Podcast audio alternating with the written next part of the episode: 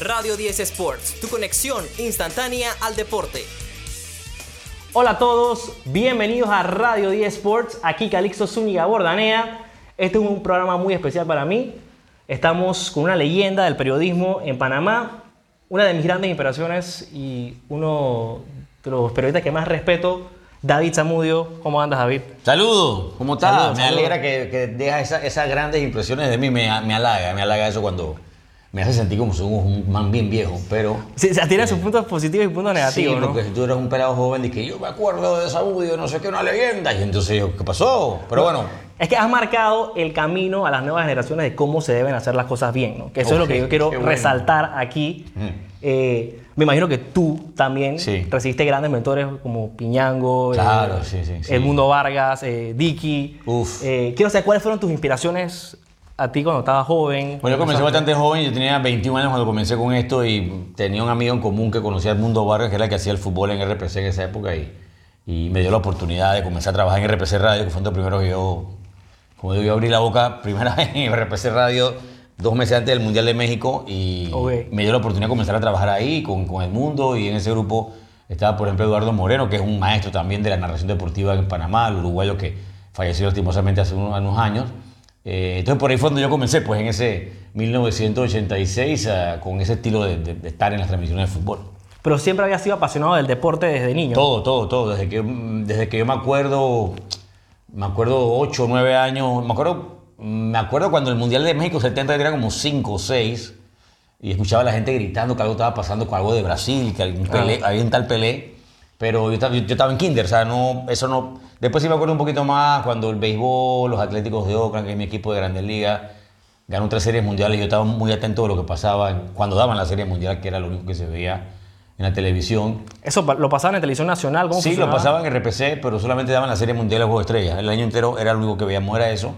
Y no había más béisbol en vivo. Entonces, y ahí me gustaba todo. A mí me gustaba béisbol, fútbol, basquetbol, eh, los deportes gringos, los mundiales de fútbol, todo. Entonces yo, eh, la poca manera que había de tener acceso era escuchar la emisora de la zona, que tenía su emisora de radio, ¿no? Lo- y tiene su canal de televisión, Canal 8, que ahí, ahí sí daban bastante juego. No, ah, ahí está el tema, ¿no? De cómo era el. cómo tú conseguías la información, cómo tú veías. el cómo landscape al de, tanto, ese- ¿no? de esos años 70 es muy diferente a lo que tenemos ahora. Entonces, Sí. eh, yo no sabía inglés, pero yo tenía tantas ganas de, de- de saber lo que estaba pasando que yo, yo escuchaba la emisora y yo, me, yo aprendí mucho lo que yo sé de, de hablar inglés y de entender es por escuchar juegos.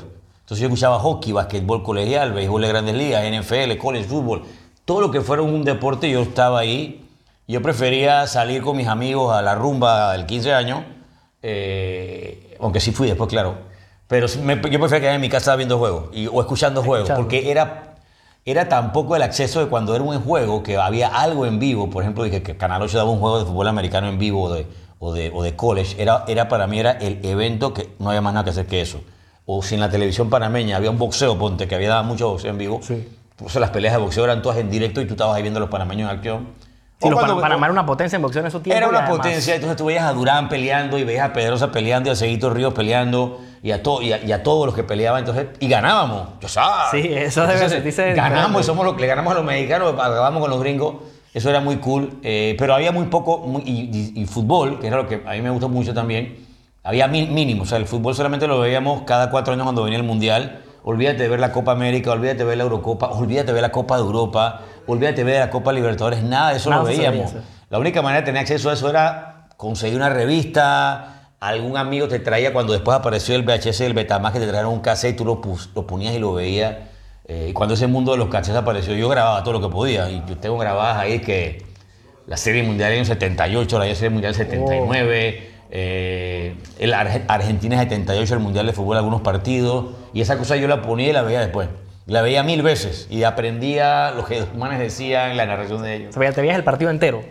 Lo veía de nuevo y veía que los mejores goles de nuevo, o veía el partido de béisbol de nuevo, de béisbol. eh, porque de verdad era, era un poco. o sea, yo- a mí me gusta, el, me gusta el béisbol mucho, pero yo solamente podía ver la Serie Mundial y los Juegos de Estrellas. No daban los playoffs. eh, a veces Canal 4 daba que los, los viernes en la noche el juego del sábado pasado de, de MLB, diferido desde a las 10. Yo lo veía. Yo sé que Conté hubo que una- fuera diferido. Hubo como que pasaban los juegos de los Cops, que por eso es que hay muchos fans de los Cops aquí en Panamá, porque pasaban Claro. un canal que pasaba los juegos de Cops y de Atlanta. Eso fue después, ya esos 80, lo que te hablaba antes era 70 que no había 70. nada. O sea, ya después de los eras un niño, ¿no? Claro, porque ah, teníamos Canal 2, Canal 4 y Canal, Canal 2, Canal 4 y Canal 8. O sea, no había Canal 13. Eran dos canales de televisión. Canal 2 daba algunas cosas deportivas, RPC daba otras cosas deportivas, se compartían el Mundial. Serie Mundial se compartían algunas cosas. Me acuerdo en el año 80, TV, TV2 dio los playoffs. Y eso fue como, ¡ah, ya! Van a dar los playoffs en TV2, qué pretty, que Houston con no sé quién, los Phillies, la cosa. Era ver juegos antes de la Serie Mundial. Eso era como el acabose. Bueno, para mí, por lo menos. pues, me imagino, ¿no? Y a los que les gusta el deporte. Entonces, después en el 82, creo 81, 82, apareció lo del cable, que era Rexa, se llamaba Rexa. Y esta gente apareció y puso una antena parabólica y agarró la señal gringa y vamos plomo y metieron. Y había poquito, me acuerdo que era por el Dorado, donde la, la gente dije el cable primero apareció por el Dorado. Entonces, tú, te querías, tú querías tener pasieros en el Dorado para llegar allá y ver los juegos de béisbol o ver que MTV, que acababa de nacer MTV, por ejemplo. Sí, MTV. A mí me encanta también la música cuando salió MTV, fue dije, una, yo dejaba grabando los cassettes en la noche y que a las 2 de la mañana pensando que de 2 a 4 de la mañana en la madrugada daban otros videos que no daban en la grabación. y después yo veía eso y los- me quedaba bien. Todavía tengo un cassette de Betamax y que Van Halen y Roche y Journey y los Rolling Stones y Dibu y la cosa ¿Tienes todo eso guardado? guardado. Yo grabo mis cosas, Uh. la- grabo, los tengo en Betamax. Eh, pero entonces llegó el cable. Al llegar el cable estaba el acceso del béisbol. Entonces tú veías a los Cubs todas las tardes con Harry Carey y su gente. Y en la noche veías a los Braves con, con, con, con los otros narradores que tenían los Braves. Entonces por eso que con tanto, tanta gente fanática de los Cubs y de los Braves, porque esos eran los equipos que veíamos. Olvídate de los Yankees. Aquí no veíamos los Yankees nunca. ¿Y por qué tanta gente de Yankee? ¿Por Mariano? los, los Yankees eran es un equipo muy tradicional de anterior, es el equipo de los abuelos y las cosas, porque los Yankees, después que fueron a la Serie Mundial del 81, se perdieron hasta el 90 y tanto. Entonces hubo un tiempo ahí de 81 a 96, son 15 años sin Yankees en playoff o, o sin Yankees en Serie Mundial, pero igual después apareció Roberto Kelly, había una tradición, pero no lo veías porque lo que veíamos era Liga Nacional solamente, veíamos Cubs y Braves, Liga Nacional, es verdad. y no había Interliga. Entonces nunca podías ver los equipos de la Liga Americana. Yo grabo porque yo quería Claro, ver. tú querías ver a los Yo quería ver a Oakland, no lo veía nunca. No veías a Boston, no veías a Yankee. Pero era nacional, nacional, nacional, nacional. Y era lo que veías ahí. Y entonces cuando pasó el tema de que ya se podía ver los Sí. partidos de Oakland, eh, imagino que fue más para la época que pasó todo el escándalo ¿no? de José Canseco, que pasó el escándalo de Ya después, más adelante, cuando comienza, comenzamos a tener más cable, hay más acceso a, por ejemplo, la ESPN, entra ESPN a transmitir juegos de béisbol. Este, y también acá en Panamá ya comenzamos a tener más béisbol, más, porque Panavisión, por ejemplo, que era un canal que había en los años 80, que ahí fue donde comenzó el grupo de RJP con Dick y su gente. Ellos compran derechos de NFL, de NBA y de MLB, 85, 86 por ahí aproximadamente ¿De televisión o de radio? de televisión abierta. Entonces ahí comienza en televisión abierta a tener, comenzamos a tener más acceso a ver cosas que no podíamos ver, como era todos los martes y jueves básquet de la NBA, todos los domingos el fútbol americano de la NFL, ver grandes ligas. Yo- a mí me tocó inclusive cuando estuve un tiempo en Panavisión. Eh, narrar béisbol con el papá de, de Lenín Picota, eh, el señor Picota, que era el que narraba los juegos. Entonces ahí comenzamos a transmitir béisbol de grandes ligas. Entonces ya hay mucha gente que te encuentras ahora de cierta generación que se acuerda mucho del básquet de la NBA en Panavisión, después en TVN, y la NFL comenzamos a transmitirla también del año 88 para acá, eh, que se hace un arreglo con la gente Canal 8, y sabes que vamos a poner un comentarista de ustedes, vamos a poner nosotros también, vamos a transmitir fútbol americano. Eh, y comenzamos a crear también un, un- con Rodrigo Pérez también que estaba en ese grupo y con Piñango, de que comenzamos a transmitir fútbol americano y, y a darle más énfasis a transmitirlo en español. Y lo pasaban, los Super Bowl también los pasaban. Y... Sí, a mí me tocó transmitir como del Super Bowl del 90 como hasta el 97 que me fui de TVN. Todos esos Super Bowls me tocó darlos con Dicky, con Piñango, con, eh, con el grupo que tenemos, con Arquímedes Fernández, con el grupo que tenemos ahí en, en, en TVN, que es de RJP. Y fue una etapa muy buena porque me dio la oportunidad de transmitir fútbol americano, béisbol, tal con el fútbol, que no era tanto, pero algo dábamos. y eso era televisión abierta. O sea, que la gente veía el Super Bowl en televisión abierta en Panamá antes. Sí, y la final de la NBA y la Serie Mundial, bueno, todavía la vemos. Creo que lo que se ha mantenido en abierta es O la sea, vieron a Jordan ganar, vieron a todos. Sí, no, la, la- la generación esa de los 80s y 90s, la gente vio con Dicky 84 para arriba, significa Michael Jordan, Mike Johnson, Larry Bird, los grandes equipos de los Mavericks, de los Spurs. Sí, los Rockets, después cuando se fue Jordan y nada más quedaron los Rockets, vimos todo eso en los 90, lo vimos en, en, en TVN, lo teníamos nosotros allá, damos todos esos partidos. Y era de verdad, martes y jueves de basquetbol de la NBA, y cuando venían los playoffs, eran los playoffs de la NBA. Pasaban todos. todo, y dábamos todo y, y- y la final esa del 90-91 me acuerdo clarito Lakers con, Lakers con Bulls, Jordan contra Magic. O sea, todas esas cosas las vimos en televisión abierta, por eso creo que el, el país tuvo esa oportunidad que, del grupo de RJP, que muy bien liderizó Dicky Páez, donde aprendí un montón. de tener ese acceso de ver todos esos deportes que ahora los vemos básicamente por cable o lo vemos en un app o tienes que pagar para ver. Sí, no es antes, tan lo veías, antes lo veías gratis.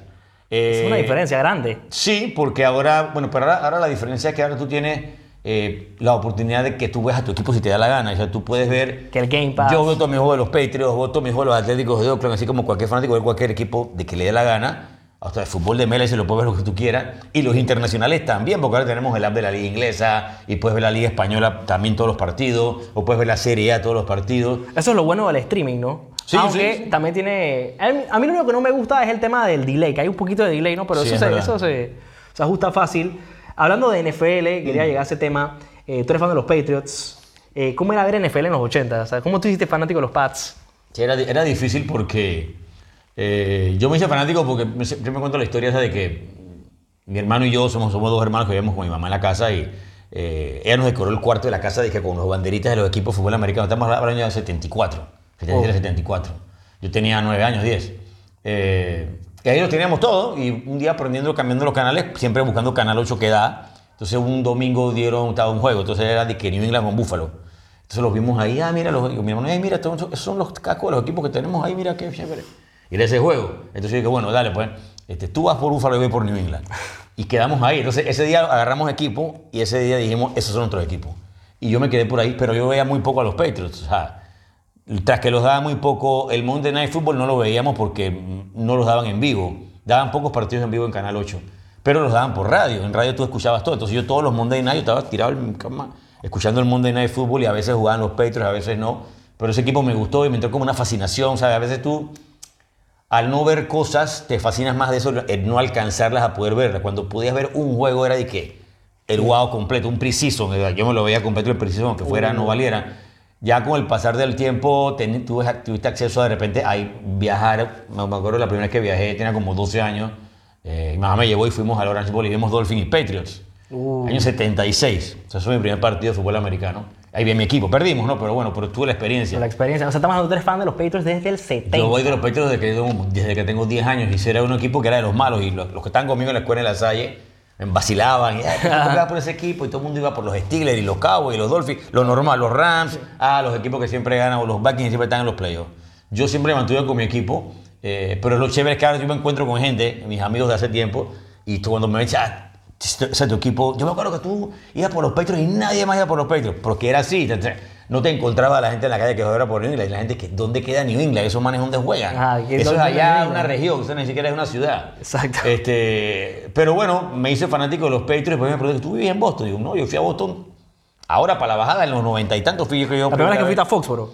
La primera vez que fui a Fósforo fue una ponchera y, y la primera vez que fui, eh, nosotros teníamos, los Patriots tenían como, o sea, habían jugado que una vez un playoff en casa en el año 78. Y yo dije, si la próxima vez que los Patriots jueguen playoff, yo tengo que ir allá. Ok. Entonces fue en el 96, ya con Drew Bledsoe y su gente y Bill Parcells, eh, nos tocó un juego, 6 de enero del 97. Yo me fui para allá. Yo me la jugué, el boleto me llegó, dije, por lo compré, me llegó, dije, al hotel, al Holiday Inn. eh, no era nada, de que por internet, nada, esas cosas. yo no sé cómo lo conseguí. Entonces me fui solo para allá. Yo me fui allá y ese día hubo neblina y no se veía, pero yo estaba ahí viendo mi juego. Y primera vez que iba a Foxboro y era, una, era para mí que a lo máximo de la vida. ¿Contra quién jugaban? Solo para allá era Patriots Steelers Playoff. Ganamos 28 a 3, dicho sea de paso, juegazo. Sí, ese es el año que van al Super Bowl, ¿no? Y ese año fuimos al Super Bowl y lo perdimos. Este, y ahí esa fue la primera vez que, que los Patriots, segundo Super Bowl que íbamos. Eh, y después pasó lo que pasó más adelante cuando entra la era Belichick Brady, que ya entra otra cosa que es una cosa como que. Ya abismal, ¿no? Eso, Locura, es- sí. eso es una cosa de afuera de orden. sí. ¿Cuáles son los primeros jugadores que tuviste de los Pats eh, cuando tú empezaste a ver eh, Tú, hace poquito se murió uno, el Tyren Ross Francis, se murió hace como una semana y me, eso me, me pone triste porque se muere Claro, gente que no. eran los tus ídolos de chiquito. Él era el Tyren del equipo, Ross Francis número 81. Eh, Steve Rogan era el coreback de New England. Eh, había jugadores como Steve Nelson, Mike Hain, que fue el Salón de la Fama después. ¿Viste a John Hanna? Tim Fox, John Hanna era una bestia, que consideraba el mejor lineman de la historia de la NFL. Sí. Este, esos eran los jugadores de los Patriots. Era un equipo de poca noticia. Ni siquiera en Boston era muy seguido en esa área porque ahí estaban los Celtics en su apogeo. Después venían los Medias Rojas. Después los Bruins del hockey y después los Patriots. O sea, los Patriots eran como el equipo allá, juegan en Foxborough, que da 45 minutos de Boston. Eh, no ganan nunca, siempre pierden. Era, era como el equipo de la burla porque Era el menos protagonista. Siempre ¿no? había un episodio negativo de ellos y quedaba como risa. Entonces no era el equipo más popular de Estados Unidos. Entonces, por eso ahora, después del 2000 para acá, que la cosa cambió, entró en el panorama, es una como explosión New England, eh, me da risa porque pues, fueron como 20 y tantos años de ganar y veníamos de 42 años de perder. O sea, que era, que era una Sí. cosa extraordinaria. Sí, porque es una de las mejores dinastías ¿no? que ha existido en el deporte, la de los Pats. Sí. Mira, ¿cómo se sintió verlos ganar ese primer Super Bowl? Ya como llega ese 2001, Mm. creo, que, creo que fue 2000, temporada 2001, el Super Bowl fue en el 2002. Sí. Eh, underdogs, Sí. por 14 puntos. Sí, sí, sí, locura. Este partido con los Rams, o sea, llegar al Super El Bowl. backup. Llegar al Super Bowl ya ha sido el- la nota. Eh, yo esa oportunidad, ya también viajé esa vez, antes de viajar al Championship, porque uno de mis jugadores favoritos era Drew Bledsoe, porque para mí cuando él llegó en 93, agarró un equipo que era, iba último de la liga, el primer pick del draft, y cuando llegó Parcer, agarró al equipo y lo puso en el mapa, y teníamos coreback, que la gente sabía cuál era el coreback de New England. Antes tú no sabías ni quién coreback ese equipo, eran todos malos, era nadie servía. Exacto. Entonces él lo puso en relevancia y se lesiona, es la temporada que Brady lo reemplaza cuando se lesiona. Y yo después dije que ya tengo que ir al juego ese del Championship, porque ya llegamos al Championship. Porque le- después que ganamos a los Raiders, el supuesto, el fumble que no fue fumble. El tuck roll. Tuck roll, la cosa. Yo dije, yo tengo que llegar. Entonces me fui con Vidal. Y nos fuimos a Pibe, ¿sabes, Vidal? Vamos a llegar porque este va a ser el último partido que va a jugar Bledsoe con los Patriots, tengo que estar ahí. Yo pensé que iba para COP. Y aunque perdamos, no importa, el Championship, son los, los Steelers te- tenían todo preparado para ganar ellos. O sea, era como que ibas a la, a- a la carnicería completa. Se lesiona Brady, entra Bledsoe, mete pase de touchdown, gana los Patriots, van al Super Bowl. Fue como una, fue una fantasía, fue una locura para mí estar en el press box ahí arriba. En el press box tú no puedes gritar porque es- tienes que comportarte como periodista, ¿no? Ah, si tú estabas ahí como estaba el trabajando. Estaba acreditado, sí. Ajá. Vidal estaba en el campo. En esa época se podía todavía estar en el cuadro. Él vio el juego del partido, todo el partido allá en el campo, con Wow. su cámara grabando. Y yo estaba en el press box allá arriba. Sea, yo no podía gritar, yo estaba todo ah, contenido porque los pechos estaban ganando. Y echando el brillo, chucha, entró ahí la pida, loco. ¿Qué Y entra ya a la segunda, tercera jugada, pase de todo. Yo, me quería morir. Ganamos y nos fuimos para el Super Bowl. Este, al Super Bowl no fui, pero entonces digo, vamos con los Rams, que eran que el super team de la época. The que- greatest show on turf. Sí, venían volando con Kurt Warner y Marcial Falk y todos esos manes. Yo, este partido no lo Bruce, podemos ganar. Yo generalmente los partidos de mi casa los veo solo. Yo no los quiero ver con más nadie. Yo hablo con mi hijo, que también es fanático Patriot. Ah, cool. Obviamente lo inculqué en eso, ¿no? Tienes, Este, tienes. No le queda otra desde que nació. Este, hice una fiesta en la casa de mi mamá y me un montón de amigos. Vamos al partido porque son los Patriots en el Super Bowl. Quién sabe esto cuándo más va a regresar porque siempre- nunca vamos, pues. Entonces pusimos tela y cosas, la terraza, la vaina, baba. Y ahí estaba, y ganamos el partido. O sea, yo lloré cuando ganamos el field goal de Vinatieri y la cosa. Hicimos el comeback después. El que- drive de Brady al sí, final. el drive de Brady y, y metimos el field goal, ganamos el partido. Yo me tiré al piso, quedé llorando. Mis hijos me abrazaban, yo quedé llorando. como, ah. Fue una locura, fue una locura eso porque Oh. yo pensé que no íbamos a ganar y ganamos. Y pensé que, bueno, esto es, los Patriots ganando el Super Bowl, esta es una cosa que es inimaginable para mí. Cuando tenía 9, 10 años, que era un equipo de los malos, que era mi equipo, yo lo tomé como mi equipo. Pero que después verlo ganar era como que... O sea, que esto no podía pasar, esto y no- pasó. no- pasó y quién sabe si alguna vez va, va a pasar. O sea, en ese momento lo espera. Pues es la primera vez tan, tan especial. Y fue Sí. especial esa vez. Eh, bueno, después pasó lo que pasó, ¿no? Pero esa vez era como una locura. Entonces, y ahí entonces que viene el tema de Brady. O sea, tú cuando viste Brady que, que estaba jugando tan bien y ya dijiste que eras fan de Drew Bledsoe, Mm. no, se, no se te pasó por la cabeza de que yo quiero a Drew Bledsoe, pero, o sea, ¿cómo era la Sí, discusión? no, ahí? estaba, era, era difícil porque Drew era el coreback y era el man que había llevado el equipo ahí, se acababa de ganar un contrato de 100, 100 millones, millones. de dólares, se había apostado mucho en él, entonces que se lesione. Brady entró, lo hizo bien, pero cuando él se recuperó no lo pusieron, lo dejaron banca. entonces, había un debate quién debe ser el coreback de los Patriots, pero Brady hizo un súper trabajo y ganó el Super Bowl. y Yo, yo estaba feliz, a mí no me importa quién fue el coreback en ese momento, la cosa fue que ganó mi equipo. Este, bueno, después Bledsoe lastimosamente se tuvo que ir porque se vio que el camino tomaron el, camino de decisión correcta, ¿no? que lo pusieron a él, pusieron a Brady y no dejaron a Bledsoe y por ahí siguió, eh, y por ahí siguió la historia, ¿no? No, sí. Eh, el mejor de todos los tiempos, eh, una dinastía histórica. Hablemos un poquito de la actualidad de la NFL, para cerrar el tema acá. Sí. Eh, ¿Cuáles son tus contenders este año para ganar el Super Bowl? Yo pienso que Kansas City está muy bien en la americana, eh, pero creo al, al que he visto mucho, mejor es San Francisco. El otro día con- contra Dallas, de verdad que lo aniquilaron y se veía un equipo que en todas sus piezas, en defense, en defense y en offense, eh, está muy bien. Fred Warner es un, es un tipo que, que es una locura. Panameño, ¿no?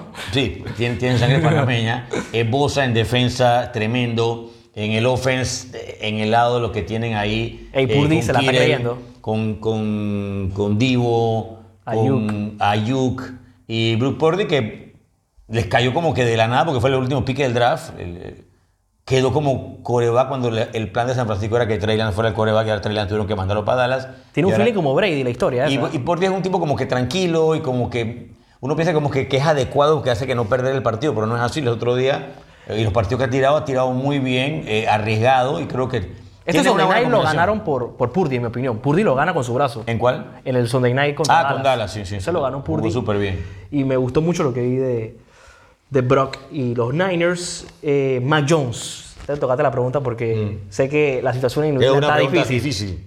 Está dif- es Mac Jones, es Belichick, no decir que es Belichick, pero Ajá. El, que el problema de los Patriots. ¿qué está pasando con los Pats? Yo creo que es algo, aparte del coreback, la- no hay una buena línea ofensiva, eh, es una de las peores de la liga. Eh, no hay el talento que uno quisiera. Se cuestiona mucho de Belichick y de repente no, no está con la mano mágica ahora de para evaluación de talento para comprar el equipo, armar el equipo, porque él, el gerente general es él y él es el coach. Entonces él es el que, le pone los jugadores al, al coach y es el mismo el coach, ser el gerente general. Eh, pero le faltan a los Patriots jugadores talentosos porque si ves el equipo en general, en diferentes posiciones no ves a un number one en alguno de sus, de sus áreas. Entonces, el de los mejores jugadores que es Matt Judon, que venía de Baltimore, que fue una buena compra de agencia libre hace un año, se lesionó, va fuera por la temporada. El pick que hiciste bueno, que es Cristian González, el corner, Se lesionó. se lesionó, después ha sido eh, jugador del mes, novato del mes de la NFL. Eh, entonces, se te pierden dos jugadores buenos en defensa, eh, tienes un montón de lesionados en, la- en los corners, eh, los receivers no son los adecuados, el juego por tierra no ha sido lo bueno porque la línea ofensiva ni protege a Mac Jones ni permite correr. Entonces, así creo que es una, es una receta para desastre. Y ahora mismo con el 1-4 que tiene el equipo, la verdad que está en un momento muy malo, eh, que tiene que ver cómo, cómo se arregla o cómo Belichick hace magia con lo que tiene para por lo menos tener una temporada decente, porque vamos rumbo a una temporada desastrosa. O se habla de tanking y todo, que no es mala idea A mí no me gusta de... eso de perder un juego para... te- tú me Sí. suena a basquetbol, que ahí lo hacen a cada rato, pero eh, yo no sé si lo van a hacer y no creo, conociendo a Belichick, yo no creo que lo va a tener esto de que... Es, el, es el, el orgullo de Belichick, no puede caer no, en tanquear. Sabemos que el class que viene de Corax es muy bueno y Caleb Sí. Williams es un prospecto eh, de los más buenos Sí, que o el hijo en de Dion Sanders también, que supuestamente es muy bueno también. Shadur Sanders. Sí, exacto. Así Hay que, que- sí. hay gente, pero hay que ver, creo que hay que ver la temporada, lo que queda, todavía quedan, todavía quedan 12 juegos, queda bastante, no estamos Sí, ni a la claro. cuarta parte de la temporada y pensar que ya se acabó, todavía quedan juegos. Yo sí, yo soy fan de Denver, yo sí estoy que para mí ya se Ah, acabó sí, la ya se temporada. acabó. Sí, ahí sí no hay caso. Y esta pregunta es necesaria. ¿Juegas fantasy? No me gusta el fantasy porque yo no, yo no podría estar aupando jugadores de los Jets, jugadores de los Dolphins, De los Bills. touchdown, o de los Steelers, o de los equipos que me caen mal a mí. O sea, yo no soporto eso. Hay gente que le, le encanta, creo que es- el fantasy ha hecho que hay gente que no estaba tan fanático de la NFL que se meta y vea todo porque Sí, ves la quiere vida ver y quiere ver quién metió, porque gente saltando touchdown de Falcons, es tu equipo. No, es que tengo el receiver. Eh, bloquearon los Eagles un field goal, así es que tengo a la defense. Yo, pero eso para mí, yo soy, de- a mí Vidal me dice, no, tú eres el, que eres el purista del deporte, pero es que a mí me parece que si tienes un equipo, es tu equipo. Yo voy por los Patriots, yo no tengo un segundo equipo. Brady se fue para los Buccaneers, que le vaya bien. Que vaya a los Buccaneers que, haga, que ganan Super Bowl, bueno, felicidades. Yo nada más tengo un equipo en béisbol, un equipo en fútbol americano, un equipo en básquet, así. Hay gente que se está cambiando, Sí, el bandwagon. por eso del fantasy a mí no me gusta por el hecho de que tú tienes que estar aupando a prácticamente toda la liga con el equipo que tú armas. Entonces te van a tocar jugadores que yo por lo menos no, no los juego, no, no, no lo, sé que a la gente le gusta y está bien y tiene un mercado muy grande. No, sí, es que es muy popular hoy en día y hace que te vuelas más fan todavía Sí, sí, de la liga. yo entiendo esa que parte. es lo positivo, ¿no? Ahí es donde la, gente- la mayoría de la gente hace el, el hook final de, de NFL con Claro. la gente que está entrando al deporte. Yo estoy hook con la NFL aunque no tenga fantasy, porque Exacto. yo veo, o sea, yo veo mi partido de los Patriots, pero yo veo todos los juegos que pueda ver. O sea, Ves domingo, también, ¿no? Yo quiero ver todos los partidos, quiero ver aunque juegue Cleveland y Seattle. Sí, yo siempre quiero un buen juego. Este, me gusta verla, me gusta verla. Estaba viendo el Monday Night de acá, viene el Night estos días. O sea, cuando venga también temporada NFL, ahí me, me- me encanta ver cualquier partido que venga. Vamos a hablar un poquito del deporte nacional, Sí. porque, bueno, tú narraste la clasificación histórica de Panamá a un mundial, ¿no? Que Creo que eso es algo especial, ¿no? Sí, eso es algo bastante especial y algo que, que tampoco pensé que iba a tener en el, en el currículum porque fútbol panameño ahora está un poquito mejor, pero cuando yo comenzaba, cuando yo era pequeño, iba al estadio, había la selección que jugaba muy, po- muy poco, jugaba cada dos años, tres años. El fútbol era como el quinto deporte en Panamá, estábamos muy por detrás de lo que es el béisbol, o el boxeo que va volando, el básquet que era muy bueno, la hípica, la lucha, o sea, el, deporte, el fútbol estaba por ahí abajo y no había tantas opciones de ver fútbol. Entonces, yo no veía en el camino de que la selección de Panamá fuera a llegar a clasificarse a un mundial. Y lo que pasó esa vez después, bueno, después en el 17 ya éramos un equipo, fuimos muy competitivos del año 2000 para acá. Ya el equipo ha estado en finales de Copa Oro, ya ha jugado partidos, ha ganado eliminatoria, ha ido avanzando. eh, y esa vez, como se dice, se unieron los planetas en el partido con Costa Rica en octubre del 17. Eh, Sí, el gol- no sabemos si el gol entró o no y entró. quedó ¿no? eso, y tuvo el gol fantasma primero, que la pelota nunca entró, pero lo dieron por bueno. Y después ganamos con un gol faltando tres minutos. Así que eh, pasar a un- pasó de verdad que fue un momento súper emocionante y súper extraordinario ese día de la clasificación. Sí, justicia divina eh, lo que pasó con ese gol. Porque mira, yo sí soy partidario de que Panamá en el 2000, para el 2014 Sí. debió haber ido al Mundial. Tengo mis más dudas con lo del 2018, pero es que fue como que la justicia, lo que no pasó acá pasó Claro, acá. claro, claro. y- Lo, lo malo que nos pasó en el 13 con el gol de Estados Unidos al final de Susi. Los dos eh, que nos tenía en repechaje, nos tenía en repechaje y dejando afuera a México. Eh, de verdad que es un momento muy triste. Y cuatro años más tarde pasa todo lo contrario y te clasificas al Mundial de manera directa. De verdad que de repente tenía que haber pasado lo del 13 para que pasara lo del 17. Eh, mucha gente dice, como tú comentas, de que el 13 el equipo de repente estaba más fuerte. Eran cuatro años menos de lo que jugaron el Mundial Baloy, Blas Pérez, Matador y Gavilán. Y de repente en el Mundial de Brasil 14-15 y Panamá hubiera tenido un papel mejor que el que tuvo después en Rusia con la generación nuestra de oro, que sí es de oro porque fue al Mundial Sí, más joven, porque Blas llegó con 37 años al Mundial y Tejada por ahí también. La mayoría estaban por ahí, entonces de repente en el 14 hubieran llegado al Mundial de otra manera, de otra, con otra frescura, con otras condiciones físicas, quién sabe. Otro papel Pero de repente, ¿no? Lo bueno fue que fueron al Mundial y que, y que se logró un hecho histórico para nuestro fútbol. Sí, ahora el nuevo proceso de la selección está en buenas manos. Sí. Eh, ¿Tú más o menos qué esperas? Yo espero de que el- lo que se hizo en el octagonal parecía que era bueno porque comenzamos jugando, de- se veía un fútbol fluido, interesante, ofensivo, un esquema que era diferente al que tuvo el bolillo, por lo que el bolillo fue efectivo porque nos metió en el mundial, porque se concentraba en defender, no tanto en atacar, de, de tener la portería en cero. Aparte de los cuatro goles del USA esa vez en Orlando antes del, del partido de la clasificación, los demás encuentros de Panamá eran portería en cero, de un gol en contra, era poco. Eh, con los de Christian el equipo es más abierto, es más de, de partidos de más goles y además de regresar en partido. Pero también eso de ser tan ofensivo o de buscar siempre el arco y no, no defender, de repente nos costó en la última parte del octagonal. Y creo que más allá de lo que fue nosotros mal, es que encontramos un Costa Rica que metió 19 de 21 puntos posibles, que es un rendimiento extraordinario. Ellos venían muy mal y de repente de enero para adelante del 22 eh, comenzaron a jugar muy bien y se consiguieron la clasificación al Mundial de la manera que la consiguieron, pero por el mérito de ellos. Nosotros bajamos puntos y teníamos ventaja de 5 faltando 5 partidos, no la pudimos conservar, perdimos en el Azteca, eh, perdimos en Costa Rica, eh, nos golearon en Estados Unidos ya que Sí. era como el golpe de gracia al final, pero creo que lo que se hizo en la primera parte lastimosamente se vino abajo en el, en el ci- en el final, pero creo que Christensen ha hecho un trabajo bueno, nos metió en la final de la Copa Oro ahora recientemente. Sí, este nuevo, este nuevo capítulo como que empezó bien. Empezó bien y ahora en Liga de Naciones estamos tratando de mejorar lo que pasó en Guatemala, en el partido allá en Guatemala y ojalá que se pueda encarar bien para, para tener esa posibilidad de clasificarnos a la Copa América. ¿Cuál es el mejor futbolista panameño de la historia? Julio César de Valdés. No hay ni duda. Antes No que duda. termines de hablar, yo te la contesto porque es así. Yo peleo con Remón porque Miguel dice que es Rommel, pero eh, Rommel me parece que es una figura más mítica. Tremendo jugador, tremendo futbolista, pero lastimosamente muere en el año 93 y nos quedamos, nunca sabemos qué hubiera pasado si él hubiera seguido jugando, que le quedaba todavía jugar muchos años.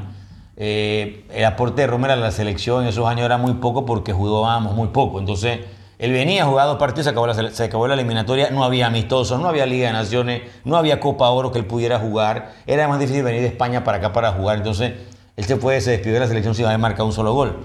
No es que Julio Daly marcó mil goles con la selección, creo que marcó 13 eh, en treinta y tantos partidos que jugó, que tampoco jugó tantos porque no había tantas chances de jugar en esa época. Creo que Jorge Luis marcó más goles que Julio César Sí. en cuanto a los hermanos. Pero era por toda la selección, hizo buen trabajo cuando vino, siempre estuvo dispuesto y lo que hizo con clubes en Europa, de jugar con, con el Cagliari, jugar con el PSG, jugar con el Oviedo, con el Málaga. Creo que él todavía es líder de, creo que todavía es líder en Málaga de goles en Europa, creo que algo por ahí es. Eh, pero él tiene récord de goles del Cagliari en, en UEFA, creo. Eh, lo metió a semifinales de la Copa UEFA. Eh, hizo una gran temporada en Italia, las dos que jugó. Jugó muy bien en Francia.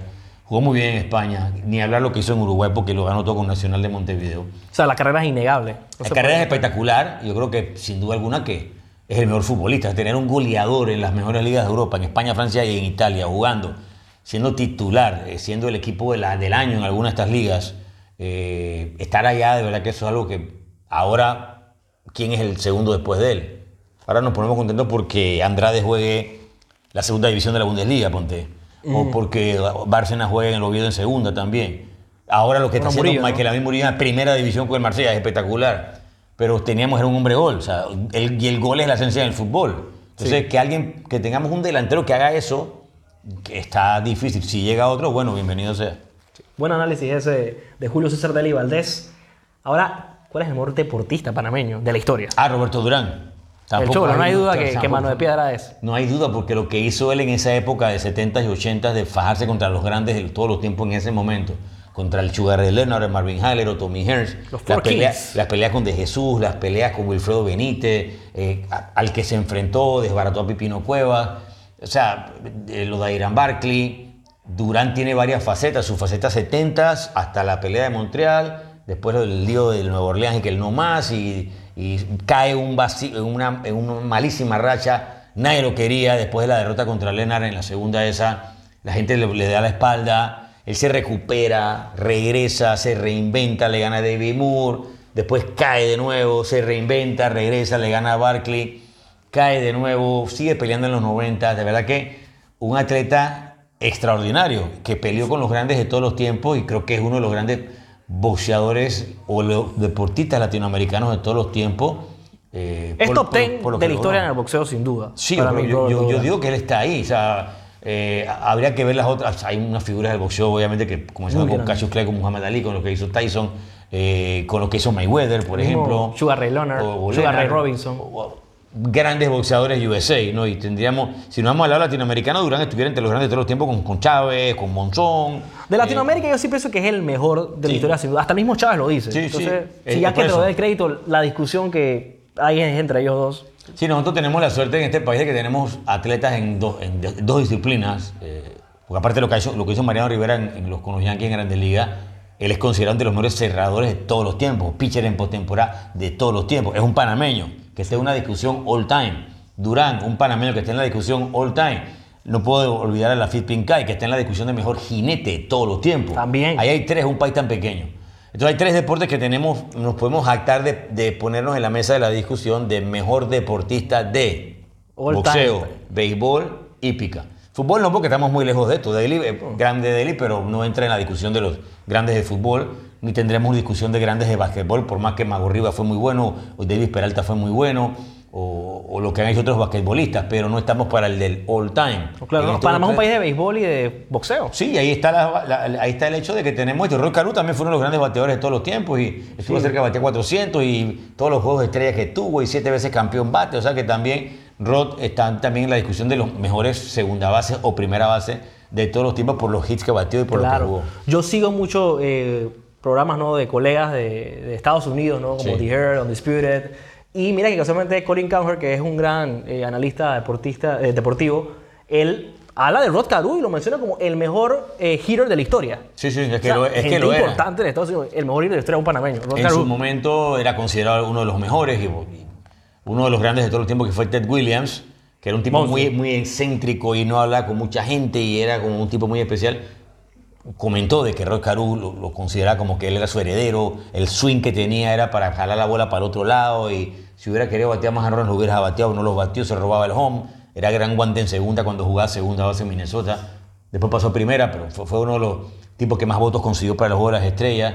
Eh, aquí a mí me parece que aquí en Panamá se le da el reconocimiento que es por el tema este de que si nació en la zona o si nació en el tren o si nació en Gatú, pero es panameño, o sea, tú vas a Gamboa y te vas a encontrar el campo de béisbol donde jugar Rocarú. Ahí está. el Estadio Nacional Y ahí también. está y el estadio lleva su nombre. Y yo creo que es un. es- para nosotros en los 70 que, que teníamos poco acceso a la tele y demás, cuando él aparecía esporádicamente en un programa de domingo deportivo, This Week in Baseball, y se le mencionaba, o Hernán Boteo, que era el que narraba esos programas, lo mencionaba como el panameño Rocarú, era una gran emoción porque en esas épocas era muy poco mencionado nuestro nombre nuestro país afuera, en otros lugares, y él era como la bandera nuestra, entonces era una emoción muy grande tenerlo ahí destacado y siendo campeón bate, lastimosamente nunca pudo estar en una postemporada porque los equipos que jugó eh, solamente estuvo una vez con, mi- con- con los angelinos, pero un playoff, o sea, muy Con poco. Minnesota no le fue muy bien. Le fue un par de veces con los angelinos 79 y 82, pero no pudo pasar a jugar una serie mundial. Se jugó la postemporada, fue cortito, creo que con Minnesota jugó en el 69, pero los eliminaron en tres partidos los Orioles. O sea, no llegó a la serie mundial, entonces eso, eso quedó ahí como que no pudo llegar a trascender. Que, el, por ejemplo, Mariano sí pudo y ganó todo lo que ganó. Sí, tuvo ese éxito. Con los Yankees, sí. No, y el único unánime en el Sí. Hall of Fame, ahí en Cooperstown. Entonces, eso no es poca cosa tampoco. O sea, No. el único unánime del Hall of Fame es un panameño del también, béisbol. también, también. Y eso fue muy, muy bonito. Tuvimos la oportunidad cuando eso, eso pasó. Nosotros nos dijimos en RP6, cuando Mariano vaya al Salón de la Fama tenemos que cubrirlo. Pero no vamos a cubrirlo con un camarógrafo y un reportero y dice, vamos, vamos todos. O sea, ahí primero que se decidió, vamos cuatro. Fuimos Eric, Elías, fue Nicole, fui yo. Éramos como ocho personas que fuimos y nos gastamos una inversión de dinero que también la metió Copa Airline, que hizo un programa especial, hizo un concierto post, post Cooperstown allá de San Vicente para abajo, eh, de que fuimos a cubrirlo porque era un hecho tan significativo de que primero unánime, segundo panameño el Hall of Fame, había que hacer eso, hicimos una cobertura desde el lugar donde teníamos una tolda, una mesa, éramos además dos, dos personas, dos grupos transmitiendo ahí, los de MLB Network, que eran los que hacían todo el show, y nosotros de Panamá, no había más nadie de otro país. Bueno, nosotros porque íbamos por, por Mariano, entonces hicimos todo un esfuerzo, una unidad móvil aparte, tolda, mesa, micrófonos, cosas y demás. Y hicimos una transmisión que de verdad que fue muy difícil prepararla y uno se pone nervioso antes de eso, que todo vaya a salir bien. Por ese día todo salió bien, Mariano hizo su, su speech, hablamos con él, tuvimos un acceso con él muy bueno porque eh, Eric y Elías son muy amigos de Mariano y ahí hablamos con la familia, con Clara, con la gente, con él antes, con él después.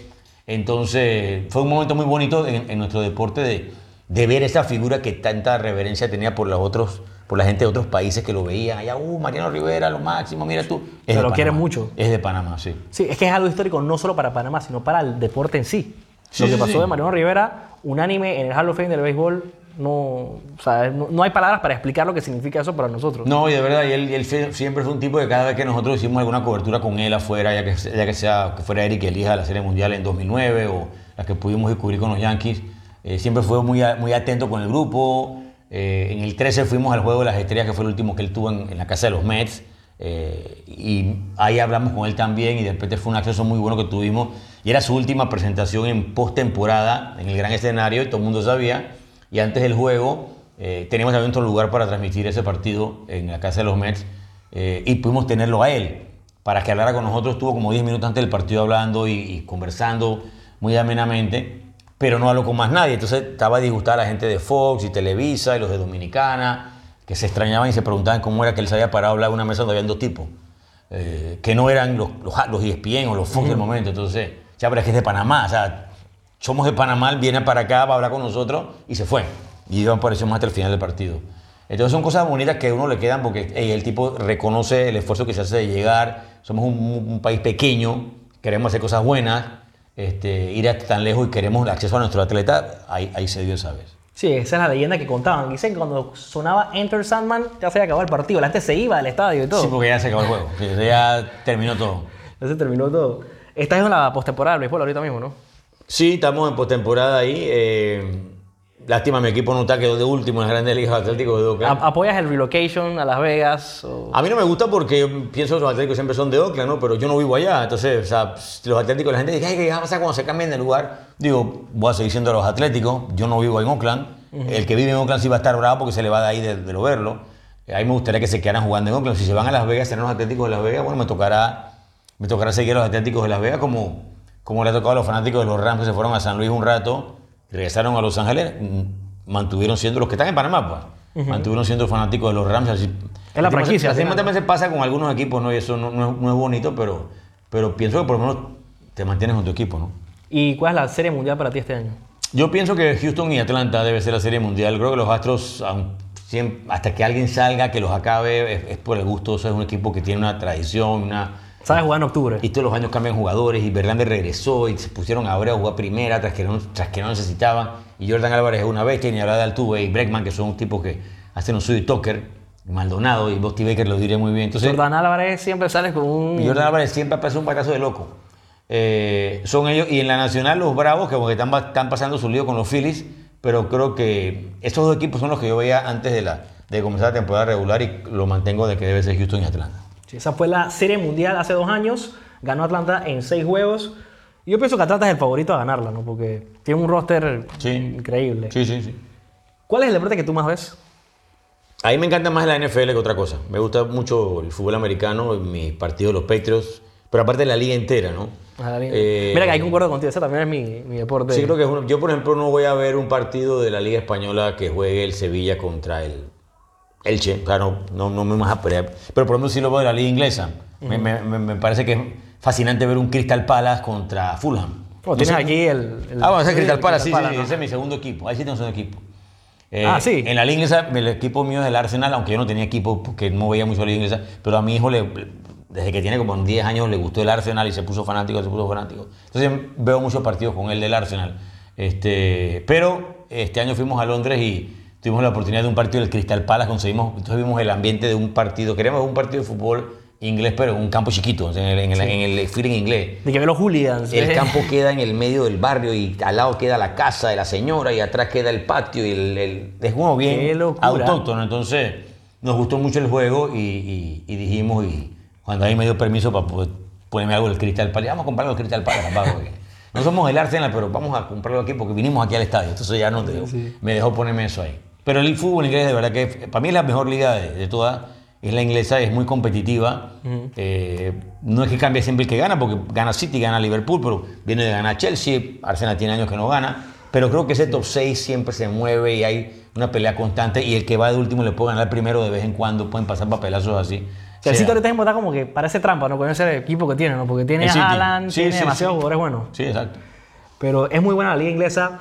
También como mencionabas, ¿no? Es que hay ciertos partidos que tú puedes ver, por ejemplo, en la NFL, Browns con Lions. Yo me tiro primero a un Browns Lions que ver, por ejemplo, que dijiste tú Sevilla Elche, pues. Sí, o, O sea, no- no- no o leche contra el Genoa. Yo no, o sea, yo la Serie A me encanta la Juventus, ese es mi equipo siempre, number one de fútbol, ese es mi club. Este, y siempre veo mi partido de Juventus. Y puedo ver otro partido de Serie A del Inter, del Milan, del Napoli, pero creo que cuando los comparo de que yo veo toda la liga, yo veo todo el, todo el fútbol americano y lo veo, o sea, y ahora que tenemos el Red Zone, mejor y tú Sí, ves cuatro... El- game changer. Ahora que están los partidos en Londres, tú ves partidos de la mañana y lo ves todo y a mí me encanta verlos todos. Eh, pero por ejemplo en el básquet yo veo el de los Warriors y puedo que me quede viendo un poquito de otros juegos, si es play, de playoffs sí los veo, pero un, un Knicks contra Pistons no lo veo, pero mi Sí, es sí que lo regular season, regular season el nivel no es el mismo, aunque por eso la NBA ahora está tratando de hacer lo que es el in-season tournament Sí. y otras cosas para que haya más nivel en la regular season. Pero eh, en NBA tú lo vas a los Warriors, ¿no? Sí. Los Warriors, bueno, son la dinastía de ahora. Ahora. Ey, o sea, tú has tenido una suerte grande. Es que los Warriors de, eran muy parecidos- de fanático, eh, o sea, temprano en los 70 Claro, y ahora también- coincidieron la- las dinastías. Porque los Warriors están bien muy... Bueno, no es como los Patriots, porque cuando yo tomaba los Patriots igual iban de último y igual siguieron de último por un Pero los Warriors en esa época eran Pero cuando tomé a los Warriors era el año que ellos habían, habían, habían ganado la NBA. Y yo había visto muy poco, pero creo que vi la final. ¿Quién estaba Wilt? Era, era, era Rick Berry, que era el, jugador de ellos. eh, y ganaron la final, barrieron a los Bulls, que eran los favoritos, Washington. En su- le ganaron 4 6 en 75. Entonces en ese año yo tomé mis Patriots y, tomé, y ahí venía, acababa de tomar los Atléticos de Oakland, que habían ganado tres series mundiales, y tomé a los Patriots. Los Warriors ganaron ese año. Después los Warriors no ganaron más hasta ahora 2015. O sea que se pasaron también cuarenta y tantos años sin ganar la NBA, pero yo me mantuve con los Warriors como mi equipo. Y también era la misma burla. Esos manes, ¿quiénes son? Golden State. ¿Dónde queda Golden State? No queda, no es una ciudad. Ni siquiera es una región, es un nombre que le pusieron al equipo. Ajá. Eh, pero siempre me mantuve con Golden State, siempre me mantuve con los Warriors. Algunas temporadas tuvimos buenas cuando estaba Chris Mullen, que es Hall of Famer y que estuvo en, el- en los Dream Teams de USA. Pero siempre un equipo que perdía. Pero cuando apareció Curry, llegó Clay Thompson y apareció Kerry, tuvo Draymond Green. Y los Warriors ganaron. Entonces comenzó con el tema de que ahora te, te encuentras un montón de fanáticos. Porque hay No, gente sí, que se, el- se hace fanático porque es un equipo que gana, como los Patriots. Pues. Sí, es que eso más o menos fue lo que pasó, pero, o sea, coincidieron las dinastías de los dos equipos. O sea, Coincidieron. what are the odds? O sea, ¿cómo? O sea, me encantaría ¿no? que mis equipos tuvieran una dinastía a la misma vez, ¿no?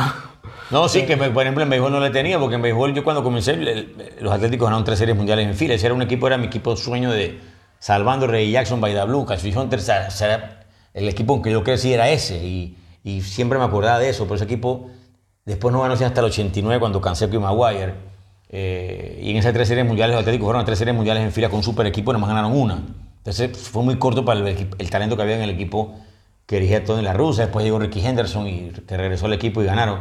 Pero de Ricky 89 para acá Oakland no ha pegado ninguna, y, pero igual yo me mantengo con mi equipo eh, esperando que en algún momento pase eso, ¿no? de que pueda regresar a ganar algo.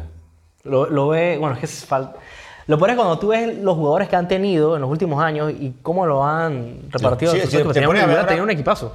Por ejemplo, estaba en Milwaukee estaba Marcaña, que es Oakland.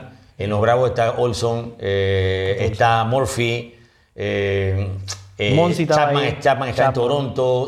eh, Marcus Semien. Marcus Semien está- estaba en Texas, creo que está en Texas todavía. Sí, está en Texas. Eh, Sonny Gray estaba abriendo partidos para Minnesota hoy. Sí. Este, Lo dieron entonces, para el primer inning. Tú puedes armar el equipo de Oakland ahora, todos están en position con otro equipo que no se llama Atléticos de Oakland, porque el dueño no quiere pagar, no quiere mantener al equipo unido, entonces, pero a pesar de todos esos líos, de que vamos, ahora que vemos, que vemos esta última temporada ha sido muy mala, seguramente que ojalá se pueda volver a regresar, porque también tuvimos re- reconstrucción de equipo y surgió y jugamos algún wild card, perdimos, regresamos, ojalá que se pueda hacer próximamente. Y hablando de que, bueno, estamos en Radio 10, tenemos que tocar el tema de la música. Saludos a la gente de Radio 10. Sí, gracias, gracias. Eh, tenemos el tema de la música. Dijiste que te gustaban varias bandas. Que, que- ¿Cuáles son? O sea, ¿Cómo Mi es tu banda- relación con la música? Mi banda favorita es The Who. Ese es el grupo a mí me gusta más. Me- la introducción me la hizo mi amigo Toti Block en la escuela, en la Salle. Dábamos laboratorio de inglés. Entonces tú escuchabas, ahí te pones que aprendiendo inglés. Entonces uno llevaba cassettes y grababa. Entonces, en vez de estar escuchando la, la- la- la- la clase, llevábamos cassette de música. Y se ponían los- Entonces este mamá me dijo, escucha esta vaina, me va un cassette y era de The Who. Yo lo puse y fue como una epifanía. Yo dije, ¿qué? Mejor que los Rolling Stones, de aquí a la China. Eh, y, take, com- buen y comencé con, esa, con eso del año 81, yo tenía 16 años, 17 años. Y ahí comencé con una cosa como que buscarlo. Y me gustaba también que no era la banda que a todo el mundo le gusta. O sea, no son los Beatles ni los Rolling Stones. A todo el mundo le gustan los Beatles y los Rolling Stones, a quien no. A mí también me gustan los Beatles y los Rolling Claro. Stones. Pero mi banda favorita es The Who. Entonces yo comencé con un fanatismo ya, creo que he ido como a 22 conciertos. Y eso que después de esa Oh. época ya estaban terminando, su, estaban para la bajada, ¿no? Hat. pero he ido donde puedo, he, he llevado a mis hijos, a mi esposa, a mi hija, hemos, hemos visto a Dijo en Boston, en Leeds, Inglaterra, los vi en México, los vi en Alemania, los vi en, o sea, los he visto en Estados Unidos en infinidad de parajes, USA, recientemente en Las Vegas, el año pasado apenas los vi antes del Mundial de Fútbol.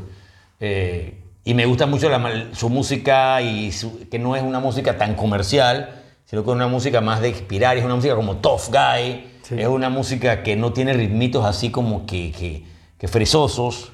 Está claro. Es una música buena y tampoco lo vas a ver que mira cuántos top 10 hicieron. En su inicio tuvieron algunos hits, pero no era una música de Billboard, no era una música de que vamos a meterlo en los charts. Eh, no es una música tan pop, es una música, y tampoco era progresiva, porque es un buen rock de la época de la invasión inglesa de los 60, con los, que primero vinieron los Stones, los va en la segunda ola del 67 para adelante, pero eh, estuvieron en momentos históricos como Woodstock, ahí estu- eh, The Who tocó y eso, fue como, una de las cosas eh, significativas. Cuando hicieron su ópera de Tommy, es espectáculo, porque ¿quién hacía rock ópera? Nadie. Sí. ¿Quién se tiraba un disco de un solo tema? Después hicieron el de Cuadrofinia, que era, no era rock, pero era un tema mm, del mar y de los mods y los rockers en una época interesante en Inglaterra. Entonces tienen una, una discografía que no es tan grande, porque no son tampoco tantos discos de Who, creo que son de que 10, o de repente son un poquito más por los después de las compilaciones que han hecho. Pero siempre me encantó, me encanta y, y- y todavía lo sigo y estoy metido, suscrito en páginas de Facebook con fanáticos y, Siempre y, estás bu- escuchando. y buscamos bootlegs en diferentes lugares que aún te consigo un- el concierto pirateado. O sea que eso es una cosa para los, a los que les gusta la música, de conseguir el concierto. Dije que, Sí, es que sí. ver los conciertos live y, y claro, y, lo eso. grababas y toda la cosa, pero, pero ese es el grupo que me gusta. Ellos tocaron en el Super Bowl, en un Super Bowl. Sí, sí, y se- según Vidal se fue el peor Super Bowl de medio tiempo de todos los tiempos. Dice él, porque no le gustó. A mí me encantó. Tocaron en los Juegos Olímpicos. Más, en los Juegos Olímpicos en Londres, ellos tocaron en la clausura. Y nosotros estábamos en la clausura ahí, en la mesa, transmitiendo la, la ceremonia de clausura de, de Londres. Tú estabas emocionado. Yo tenía el micrófono abierto, yo, yo- como tocaron Babo Riley, yo, yo la canté. Estos manes la dejaron puesta ahí en la en RPC yo salgo cantando Babo Riley, que estaba tan pompeado.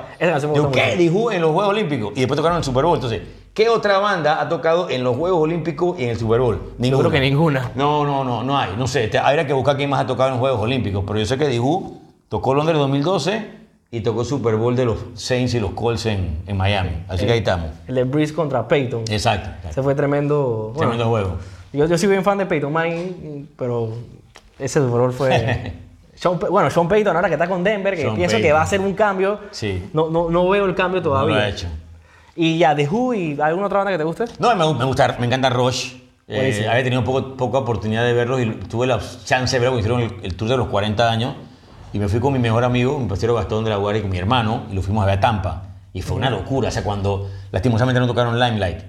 Oh, esa es mi Pero favorita. de- entonces hicieron de que, eh, algo, porque comenzaron de que, bueno, vamos a ir cronológicamente, comenzaron que cuando ellos comenzaron, y que Working Man, In the Mood, ta, ta, ta, toda esa vuelta. Después fueron y pararon a la mitad, ¿no? Y entonces cuando regresan a la segunda parte, la primera que cantan fue Tom Sawyer. Sawyer. Eso fue como para venir. y era- Yo dije, ¿qué? Tom Sawyer. ¡Ah! Pero no tocaron Limelight, entonces me friqueó que no tocaron Limelight. Después metieron Subdivision, ya bien pretty. Tocaron The Spirit of Radio. esa, sí, sí, Calita, pero yo estaba esperando Limelight. Yo, yo digo, cuando venga Limelight, tú grábame porque yo no sé cómo hacer. Y sabes que Limelight, yo, la, yo, la, yo tenía un programa en, cuando estaba en Canal 2, en RJP, yo daba todos los sábados fútbol alrededor del mundo. Todos los sábados a la 1 se hacía un programa de fútbol. De la presentación del programa era Limelight. Era.